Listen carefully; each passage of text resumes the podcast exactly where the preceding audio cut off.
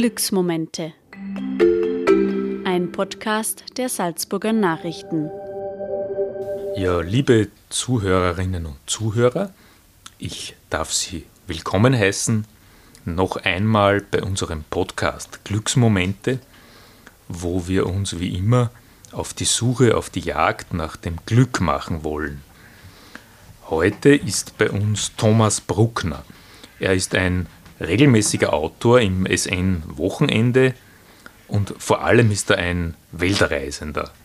Seit Jahrzehnten eigentlich schon treibt es ihn rund um den Globus, oft dorthin, wo sonst kaum jemand hinkommt oder hin will, wo es unbequem ist und schwer zu erreichen und wo es auch nicht immer idyllisch ist. Dort trifft Bruckner dann aber oft auch ganz besondere Menschen und führt mit ihnen ungewöhnliche Gespräche. Was er aber auch tut, er fragt Leute, die ihm irgendwie besonders erscheinen, danach, was Glück für sie bedeutet. Darüber, was er da alles zu hören bekommen hat, wollen wir heute mit ihm sprechen. Lieber Thomas, ganz viele der Leute, mit denen du gesprochen hast, haben ja eigentlich kein so leichtes Leben, war mein Eindruck. Hast du dir da für dieses Projekt, das du da schon so lange betreibst, absichtlich Menschen gesucht, die ein besonders hartes Schicksal haben? Nein, gar nicht. Also ich habe mir eigentlich nur gedacht, mich interessieren Menschen, die halt eine besondere Ausstrahlung haben. Und die würde ich ganz gern heute näher dazu befragen, wie das passiert, ob die besonders glücklich sind. Und dass die dann teilweise wirklich, und da hast du recht, ein schweres Schicksal haben, das hat mich eigentlich eher verwundert.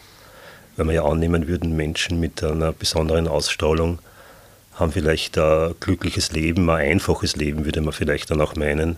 Aber dem war sehr oft nicht so. Das bedeutet, dass diese Leute demnach einen besonderen Weg gefunden haben, mit den Schwierigkeiten ihres Lebens umzugehen. Genau, also die haben, also nahezu alle, die jetzt diese Ausstrahlung für mich, diese positive Ausstrahlung gehabt haben, haben Herausforderungen angenommen und bewältigt. Das war das Interessante und da ist irgendwie natürlich dann ganz bewusst mir auch geworden, dass Glück natürlich immer erst im, im Nachhinein irgendwie bewertet werden kann als solches und dass vermeintliche äh, äh, schreckliche Situationen und Vorfälle und Ereignisse oft im Nachhinein Jahre später als sehr positive bewertet werden.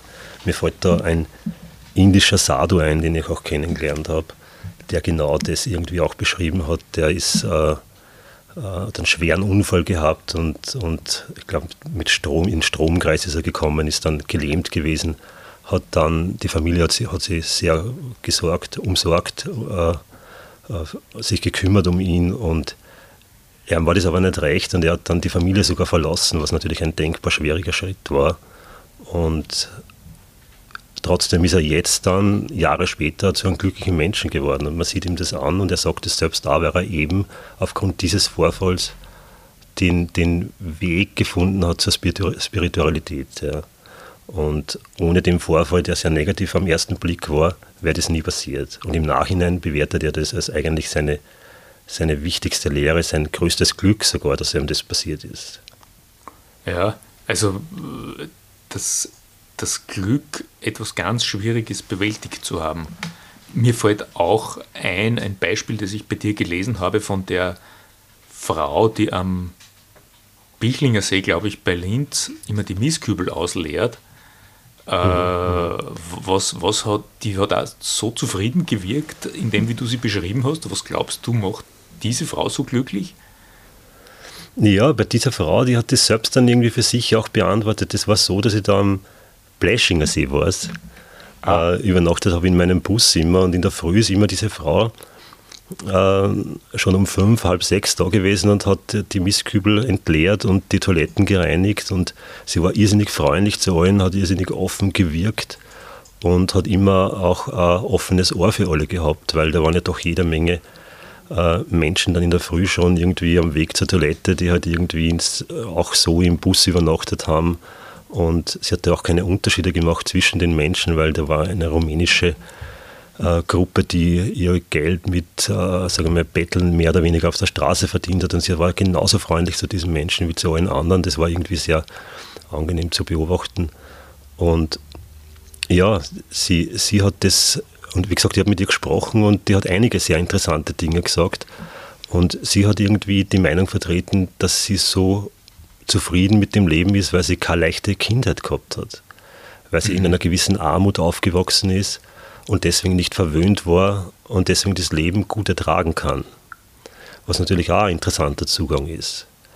Und äh, diese Frau hat mir insbesondere, ich habe sogar was übernommen von ihr, insofern auf die Frage, die ich ja jeden immer dann, ich stelle ja immer die gleichen Fragen den Menschen dann, äh, auf die Frage, was äh, Glück für sie bedeutet, hat sie die Aussage getätigt, dass das Entscheidende für sie ist, ob sie und Glück für sie bedeutet, wenn sie einmal in Frieden sterben kann. Mhm. Und das ist wirklich eine sehr tiefgründige Aussage natürlich, aus meiner Sicht zumindest. Wenn man das machen kann, dass man wirklich dann in den letzten Sekunden vielleicht in Frieden mit sich und der Welt und dem Leben, das man gelebt hat, äh, sein kann, dann hat man unumstritten sehr, sehr viel richtig gemacht. Ja, ja das und, ist spannend. Ja, ja, und darum, wenn mich jetzt wer fragt, was für mich Glück bedeutet, dann verwende ich immer diese Aussage von dieser Dame, die da in, äh, sich als Badefrau auch bezeichnet und da auf diesen See äh, darauf schaut, dass die Toiletten rein, rein sind.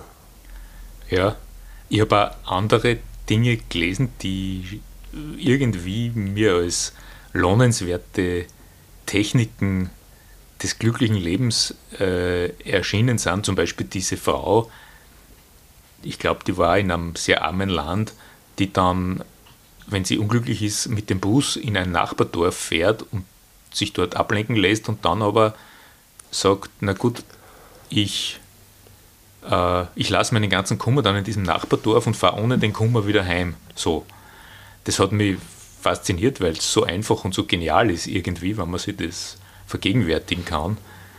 Äh, was, was sind denn so Dinge gewesen, die die, die Menschen da gesagt ja, haben? Ja, ich meine, nur zu der Dame vielleicht, also zu dieser Frau, das war Inderin, die ich, äh, ich glaube, in, in, Tamil Nadu, glaube ich, hat, der, hat der Bezirk geheißen, äh, getroffen habe und die, ja, die hat mich damals eingeladen zum Essen, die ist immer am Straßenrand irgendwo gesessen äh, unter so einer Art Laube und hat das Essen mitgebracht und hat alle möglichen Leute immer eingeladen zum Essen und hat auch so zufrieden irgendwie gewirkt und ja, so, so solche Einf irgendwie hat jeder was zum Glück zu sagen und jeder hat seine eigenen Strategien natürlich, wie er damit umgeht, wann es ihm vielleicht einmal nicht so gut geht. Das ist ja auch eine weitere Frage, die ich immer stelle. Was machst du sozusagen, wenn es dir nicht gut geht?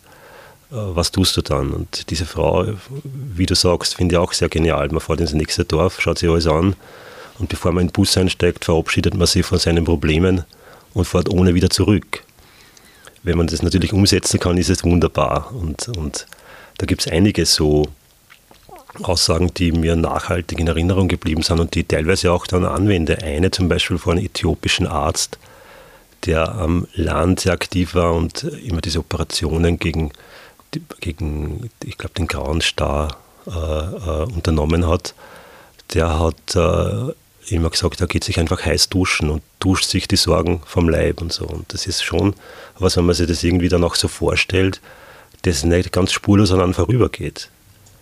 Und ja, von dem her ist es äh, für mich persönlich immer sehr wertvoll, mit diesen Menschen zu sprechen, weil, wie gesagt, ich habe schon gesagt, aber jeder hat was zu sagen dazu.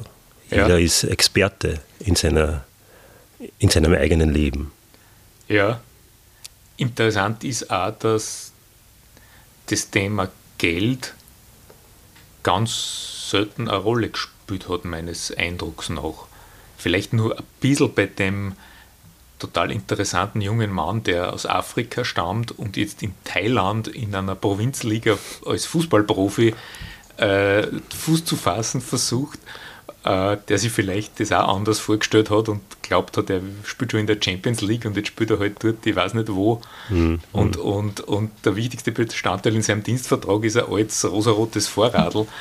Ähm, das war der einzige, wo ich mir gedacht habe, naja, der wäre vielleicht mit mehr Geld glücklich, aber sonst wenig, oder? Ja, ganz klar. Das erlebe ich auch so, dass kaum jemand sich auf Geld irgendwie beruft, dass er vielleicht nicht glücklich ist oder auch, dass er glücklich ist, sind meistens irgendwelche anderen Dinge. Und zumeist ist es irgendeine, auch bei diesem besagten, aus, aus Kamerun, glaube ich, war der afrikanische Fußballspieler, der in Thailand Fuß zu fassen versucht hat. Auch der hat ja eigentlich dann, wenn man, wie ich ihn über seine Kindheit und seine schönste Zeit irgendwie befragt habe, äh, geantwortet, dass das in seiner, seiner Jugendzeit war, weil er da den großen Traum gehabt hat, eben, dass er Fußballprofi wird, dass er das wirklich schafft. Und äh, obwohl wenig Geld und viel Armut vorhanden war, hat er das nie gespürt, weil er eine Leidenschaft gehabt hat. Und das scheint auch so ein Punkt zu sein. Menschen, die eine Leidenschaft in sich tragen, die ertragen sehr viel, die sehen, die haben oft ein sehr zufriedenes Leben, weil sie natürlich im weitesten und irgendwie geht Glück scheinbar auch mit einem gewissen Sinn, den man spürt, in sich Hand in Hand, weil das dann halt vorhanden ist, dieser Sinn. Und wenn man jeden Tag, egal was man tut, ja, jeden Tag Fußball spielt und hat einen Sinn darin, dann ist das wunderbar. Ich habe diesbezüglich im Übrigen meine, meine, meinen, meinen Zugang verändert. Anfangs hatte ich ja doch vor, dass ich wirklich nur gewisse Menschen frage, die eine gewisse Ausstrahlung haben, die halt auf mich irgendwie besonders wirkt. Und das waren dann meistens sehr ähnliche Menschentypen. Menschentypen, meistens waren die schon ein bisschen älter, egal ob Mann oder Frau jetzt, aber und, und so zurückhaltend eher. Und wenn man dann irgendwie gefragt hat, um was es geht im Leben und was sie glücklich macht, waren das meistens Menschen, die so ins Transzendente schon gedacht haben und die, dass das Glück eher in der Spiritualität auch gefunden haben.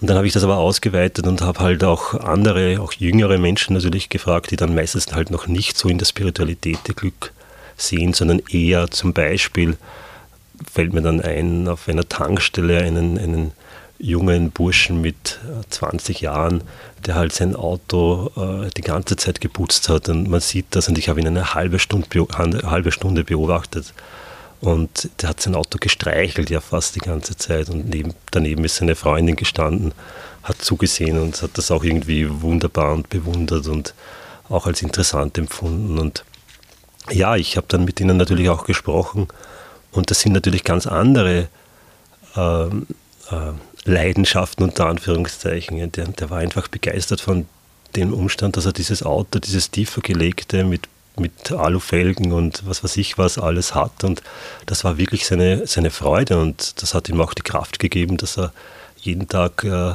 Arbeiten, Schichtarbeit äh, durchhält, sozusagen, ohne dass das für ihn äh, mit Strapazen zu, in Verbindung gewesen war. Und äh, ja, das war halt seine Quelle des Glücks.